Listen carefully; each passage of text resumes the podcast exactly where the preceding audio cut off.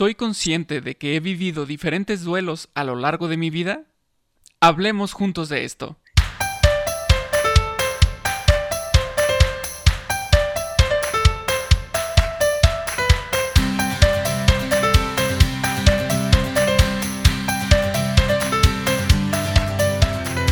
Hola amigos, ¿cómo están? Gracias por acompañarnos en un episodio más de Supervive, este podcast que quiere hacer este movimiento para vivir con más salud, bienestar y resiliencia. Y acuérdense que todos los temas que estamos tratando aquí en este espacio nos van a ayudar pues a vivir con más productividad y más felicidad. Y esta, esta, este episodio no va a ser la excepción porque tenemos a una invitada especial que Paco y yo vamos a estar platicando con ella en esta ocasión, que es Ana Marcela ella es terapeuta familiar y de pareja y tiene su consultorio de Therapy Works Counseling aquí en el norte de Texas. Le quiero dar la bienvenida a Ana Marcela y a Paco, por supuesto. ¿Cómo están? Bienvenidos. Muchas gracias por la invitación. Estoy encantada de estar aquí con ustedes y muy lista para hablar sobre el duelo. Yo estoy muy bien, muy contento de tener a una invitada más, que siempre que tenemos invitados, invitadas, tenemos información padrísima. Se da una, una plática deliciosa y estoy seguro que Ana Marcela no va a ser la excepción y vamos a tener un gran podcast. Así es, así es. Y bueno, Ana Marcela, ya nos introduciste el tema, ¿no? el último episodio del podcast estábamos platicando de que un, tema que, definitivamente necesitamos em, platicar es, el duelo, ¿no? Porque em, a lo mejor hemos vivido duelos y no nos hemos dado cuenta, a lo mejor lo hemos hecho bien y, estoy segura que lo podemos hacer también mejor si estamos preparados. ¿Y quién mejor que, tú, que es un tema que, le dedicas tiempo, que, estás preparada para ello, para que hoy nos pueda pues dar luz y, e información para prepararnos y como siempre lo decimos, crecer. O sea, a lo largo de estos momentos difíciles, vivir un duelo, lo que buscamos al final, al final del día es crecer. Así es que a mí me, me encantaría iniciar con una pregunta general y preguntarte, Ana Marcela, ¿qué es el duelo? ¿Cómo, lo podemos definir? Mira, pues el duelo es quizás uno de los estados psicológicos más conocidos por la población, ya que nadie, desgraciadamente o agraciadamente, nadie se puede escapar de él. En algún momento de nuestras vidas nos va a tocar vivir el duelo. Y el duelo es este estado de adaptación a la pérdida de algo. Puede ser a la pérdida física de un ser querido, o sea, a la muerte, puede ser a la pérdida de un trabajo, a la pérdida de una relación. Tiene que haber un vínculo emocional con esta persona o con este evento o esta cosa y luego tiene que ser una pérdida que se percibe como irreemplazable para entonces haber el proceso del duelo. Ok, entonces ahora eh, entiendo esta parte de que es un es por pérdida de algo, puede ser eh, cualquier cosa, pero entonces aquí va en función del valor que le da cada quien, me imagino, porque tal vez para mí, no sé, para mí un juguete que se pierde no significa mucho, pero tal vez para mi hijo, el que se pierde ese juguete que resulta que era su favorito, pues ya, ya implica algo más, ¿no? Exactamente, porque es clave esta parte que estás diciendo, Paco. Tiene que haber un vínculo emocional con el objeto, con la persona, con el evento, para que entonces exista el duelo. El duelo es el adaptarte a este nuevo normal, es este proceso de adaptación a vivir sin esta cosa, sin esta persona, sin este evento.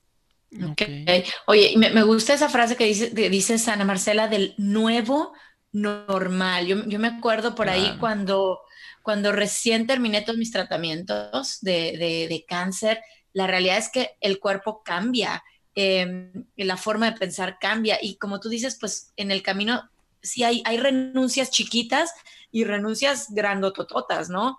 Eh, pero mucho me insistía mi doctor de, que tenía, me acuerdo que tenía que aceptar a la nueva idea. Y yo, ¿cómo que una nueva idea? E, eso es, es como que si hubiera vivido un, duelo en, esos momentos también en una enfermedad se puede, se puede entonces estar viviendo? Sí, totalmente. El, la pérdida de la salud conlleva el tenerte que adaptar a algo nuevo, el llevar una enfermedad como es un cáncer, ¿verdad? Que es una enfermedad, enfermedad que casi siempre es una enfermedad larga, es una enfermedad que te enfrenta también al, al, tema de la muerte, esa pérdida de estabilidad de salud conlleva eh, pues el proceso de duelo, claro que sí. Ok, fíjate que, que, pareciera que este, este tema estaba destinado para, para hoy, porque em, estoy siguiendo a un neurólogo, este, que es así una especie de youtuber también, está empezando en eso él, este, y ayer hizo un, un live en, en, YouTube, y el tema fue justamente este, el duelo. increíble. Increíble. Y, y, él habló del duelo, además habló de una contraparte que es eh, celebrar las victorias.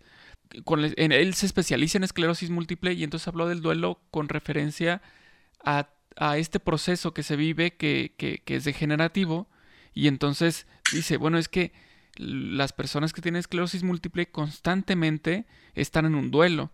¿Por qué? Pues porque van perdiendo cosas van, van, van, cambiando, van teniendo que aceptar estos cambios que, que, la enfermedad les, les, les, arroja, ¿no? Entonces, cuando yo vi este live, dije, wow, tenemos que hablar de esto, tenía que ser ahorita y está muy interesante. También nosotros tendemos a pensar que el duelo es solamente cuando alguien muere, alguien fallece, pero es interesante esto que estás diciendo con respecto a cualquier cosa con la que tengamos un nexo este, emocional. Evidentemente la salud, nuestro estado de salud, pues tenemos un, este, enlace emocional, ¿no? se, habla, se habla de, que tienen etapas, etapas, las etapas del duelo, y que tienes que pasar por ellas. Este, ¿Cuáles son las más comunes o tienen que ser todas? No sé, este, estas etapas que nos marcan este, cómo las identificamos, eh, en qué etapa estoy, cómo salgo, no sé. Déjenme les cuento. Hay, hubo una investigación en los años como de los 60 eh, de esta científica y terapeuta aparte que se dedicó a checar estas facetas. En un principio se creía, y son cinco etapas, ahorita se las voy a mencionar. En un principio se creía que era como pasamos de esta etapa a la que sigue, como si fueran unos escalones, y llegamos a la, a la quinta etapa y prueba superada. Lo que nos damos cuenta hoy en día es que estas etapas se va de una a otra y se, y se va y se regresa. No es en orden progresiva. Estas etapas son la negación, la ira, la negociación, la depresión y la aceptación. Esto se puede, se puede en el duelo de perder a una persona, pero también en otro tipo de duelos, como el de perder una relación, como el de las enfermedades. Em, un poquito sobre, sobre cada etapa es la primera etapa es como ese shock ese shock de no me esperaba yo estar en esta situación, no me esperaba yo, perder a este ser querido, no me esperaba yo entrar a esta enfermedad, perder el trabajo, cambiarme de ciudad. Eso inesperado. Y eso en parte es nuestro cerebro tratando de protegernos, porque el impacto es tan grande que no nos adaptamos, o sea, no es un switch, nosotros no somos un switch, no ahorita estamos bien, perdemos el trabajo y mañana estamos bien. Eso no es normal, no es común, de hecho no es sano. Esta parte de la negación es ese choque, la primera entrada a esto nuevo. Muchas veces las personas aquí se preguntan, esto, o se dicen más bien, esto no me puede estar pasando a mí hay estos, eh, estos sentimientos de, de sobre todo, eh, shock. La segunda etapa es el, la ira. ¿verdad? De este enojo, esta negación también. Eh, este enojo, por ejemplo, cuando alguien eh, ha fallecido, uno se empieza a preguntar, ¿por qué yo? No es justo. Y si las personas son creyentes, se enojan también contra Dios, se, enojan contra las personas que están a su alrededor. La tercera etapa es eh, la negociación. Y esta etapa de la negociación es un poquito tricky, como decimos aquí. ¿Por qué? Porque realmente no hay mucho que negociar, la pérdida ya está, pero acuérdense que esto es parte de nuestro cerebro adaptándose a este nuevo normal. La negociación es, por ejemplo, si, si uno es creyente y cree en un Dios, es decir, bueno, si tú me regresas esto, yo te doy esto a cambio. O si tú haces, este, si me, si me regresas el trabajo, si me regresas a esta persona, si me dieras cinco minutos más con esta persona que, que ya falleció, yo te prometo esto. Esta es la parte de negociación donde entra esa negación como más profunda y en el que también uno se pregunta mucho qué hubiera pasado. No sé si alguien quería decir algo o paso a la siguiente. No, no, no, adelante. Adelante, adelante, Marcela. Perfecto.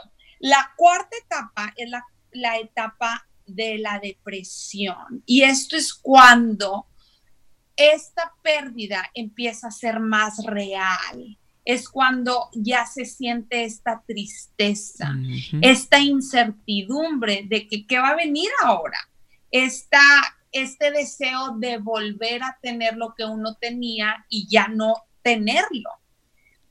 Esta respuesta de, digamos, y esta etapa de la depresión es muy diferente a la depresión clínica por la que viene la gente, por ejemplo, a terapia, lo que ya es una enfermedad mental. La depresión eh, como parte del proceso del duelo es normal y está bien vivirla. Entonces, nada más para dejar ese, ese puntito claro. Y la quinta etapa del duelo es la aceptación. La aceptación es como llegar a ese momento de voy a estar bien, a pesar de. Voy a poder seguir viviendo a pesar de haber perdido a esta persona, a este trabajo, em, de haber vivido en este lugar, etc. Eh, no significa que estemos de acuerdo o que digamos que bueno que me pasó. No, simplemente es decir, acepto que haya pasado, acepto que esta fue la forma eh, y la vida que me ha tocado vivir. No quiere decir que esté bien necesariamente. Ok. Por ejemplo... No, sí. Adelante, adelante, Paquito. Por ejemplo, esta parte de la, de la depresión, este, ahorita mientras lo platicabas, este, de una manera muy clara, este, se me figura como que es cuando te cae el 20, ¿no? O sea, hasta antes de eso, cuando es la negación, la ira, es como muy visceral el asunto, como muy, este, lo que, lo que me explota, ¿no? Y como que la depresión es el momento en el que digo, chin, o sea, pues ya, no, ya está. Exactamente. Eh, es como la parte, como tú lo dijiste, donde te cae el 20, donde empiezas a aceptar, ¿verdad? Que esto es real y que no hay marcha atrás, donde ya no le das tanta vuelta a la negación. Ahora, acuérdense de este punto muy importante. Uno se puede ir de la etapa de la depresión otra vez a la etapa de la negación, otra vez a la ah. etapa de la ira y así sucesivamente. O sea, no, uno no sale de una etapa para entrar a otra y para después llegar a la aceptación y jamás volver a pasar sobre el proceso del duelo. Sobre todo eh, cuando, cuando un ser querido fallece, ¿verdad? Cuando un ser querido muere, estas etapas se viven y se pueden vivir pues muchas veces. Mm. Claro, claro. Y, creo también, eh, este, a ver, eh, Ana Marcela, se, se, viven muchas veces y también en tiempos ¿cómo te diré? Eh, ¿qué, tan rápido lo vive cada persona? Varía muchísimo. O sea, em, a mí me, toca conocer personas que pierden cosas, ¿no? O sea, en, en, en, en Roses Rojo conocemos personas que pierden una parte del cuerpo o que pierden como la salud o un familiar, o un familiar, como, como o, incluso pierden el, el, su país, ¿no? Porque se vinieron aquí a vivir a Estados Unidos y entonces hay, hay estas, todas estas pérdidas, está el vínculo emocional que dices, pasan por estas cinco etapas, como, como bien lo describes, van y vienen, ya llegaron a la aceptación, pero luego vuelven a sentir la ira y luego tratan de negociar, eso me queda claro, pero sí he visto y a ver cómo, cómo tú nos los puedes explicar. De, vamos a ponerle dos nombres imaginarios, entre María y, y Pedro, ¿no? Que los dos viven una misma pérdida o similar, pero hay quien, María lo vive más rápido, es decir, a lo mejor le tomó literalmente, lo sintió, o sea, todas las etapas estuvieron, lo negó, se enojó, negoció, sintió la, esta tristeza y lo acepta a lo mejor en tres días, cuando a lo mejor Pedro lo está viviendo en seis meses, no, en tres meses. es, es correcto, ¿verdad? Que una persona pueda tener tiempos de respuesta para estas etapas diferente a la otra persona.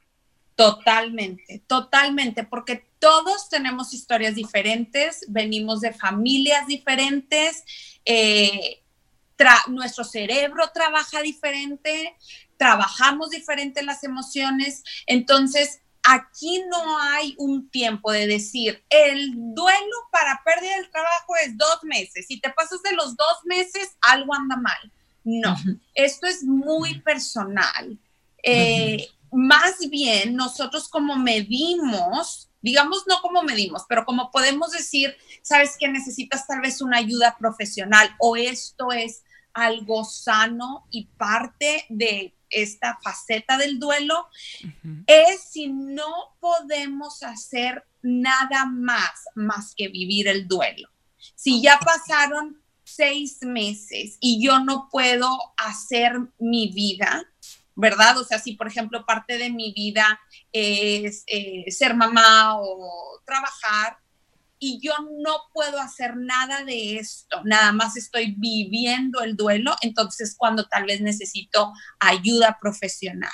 Si yo pasaron seis meses y yo sigo viviendo estas facetas, y hay días donde no puedo más, pero sigo desarrollando estos roles, entonces eso es parte de este proceso del duelo, que entre comillas esto sería sano. De acuerdo. Este, muy interesante. Y ahorita estaba pensando también, estaba, hace rato estabas mencionando la parte de, la pérdida de una persona, muere una persona, y cuando son cosas eh, inesperadas, que muchas de estas de las que estamos platicando, como pérdida de salud, este, son cosas inesperadas. Pero el proceso de duelo es distinto cuando es algo hasta cierto punto esperado, es decir, cuando hay una enfermedad muy larga de por medio, este, de, no sé, hablemos de una edad avanzada en la que eh, llega un punto en el que ya sabes cuál va a ser el desenlace, este, porque simplemente no hay de otra. Eh, entonces, digamos que tienes tiempo antes del fallecimiento como para para ir procesando la información. Eh, ahí se modifica el proceso o también depende de cada quien, de cómo lo lleven. Sí depende mucho de cada quien, pero, por ejemplo, si estamos hablando de una persona ya mayor, en la última etapa de su vida, ¿verdad? Porque sabemos que existe una última etapa de nuestra vida y fallece en esa última etapa de la vida, el proceso, digamos, es más natural, ¿verdad? Esa negación, esa ira, todo eso, e, esa etapa se vive con mucho más aceptación. A que si, por ejemplo, alguien, una, persona eh, pierde a, una, a un hijo o a alguien en la adolescencia o en adulto joven o en, adulto, pero no al final de la vida, porque eso se supone, ¿verdad? Desde nuestra perspectiva como seres humanos, que no es el final de la vida. Claro. Entonces, el impacto sí es mucho más, hay mucho más shock, hay mucho más negación. Claro, porque es como que mm, no es tan natural, ¿no? O sea, no, no lo consideramos algo normal. Sí, exactamente, no es como que el parte del proceso de la vida, ¿verdad? Parte del proceso o de nuestra expectativa como persona es, nazco, crezco, tengo salud, tenemos toda esta historia, toda esta narrativa que nos vamos creando y, y creyendo que si algo sale de aquí, eso causa mucho más shock y hace que el duelo sea mucho más pesado. Parte de nuestra narrativa es que vamos a morir algún día, pero según nuestra sociedad y lo que sabemos, este día es cuando ya estemos viejitos, al final de nuestra vida, al final, o sea, ya en la vejez. Cuando la historia se interrumpe, eso causa mucho más shock. De hecho, eh, me encanta esta frase que déjenme, se las comparto, eh, que dice, la mitad del duelo no es por lo que pasó, sino por las cosas que van a pasar en la vida de las que esa persona no va a formar parte. Y esto hablamos del duelo de, por ejemplo, la muerte. Sí.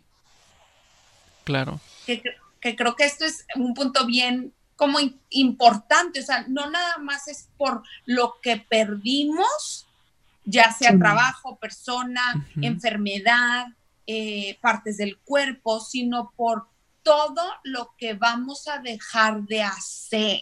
Mm. Claro. O sea, todo aquello de lo que me voy a privar porque esa circunstancia pasó a nivel físico, emocional. Wow.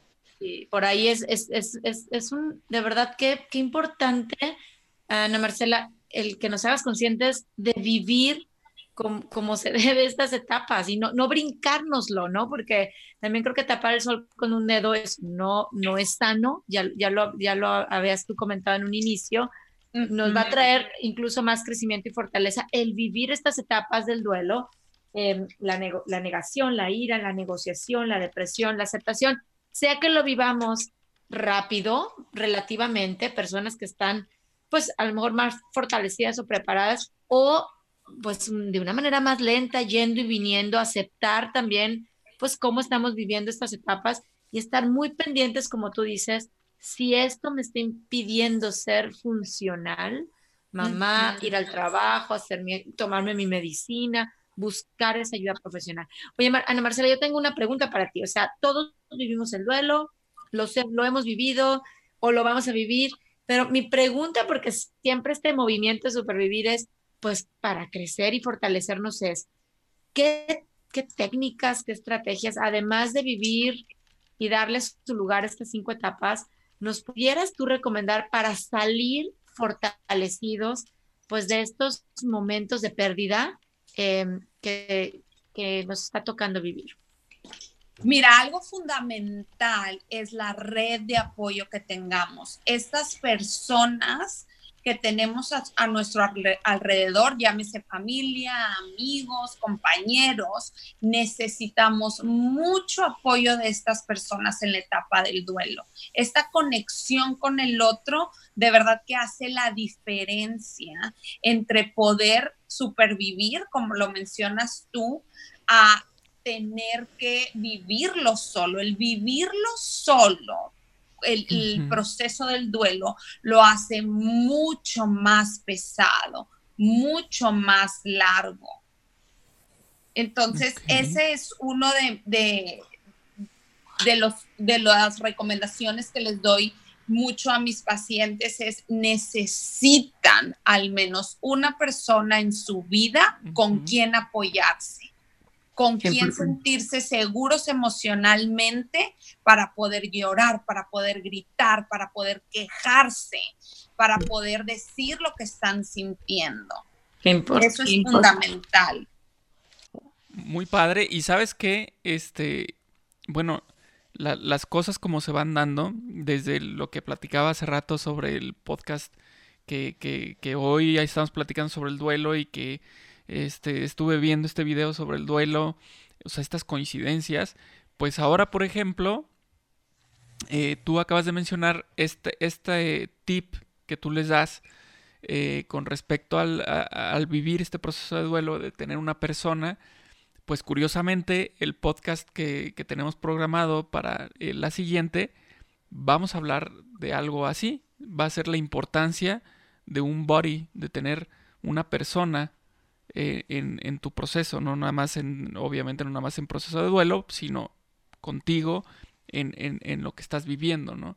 Entonces se van uniendo, se van uniendo los temas y, esto es súper interesante.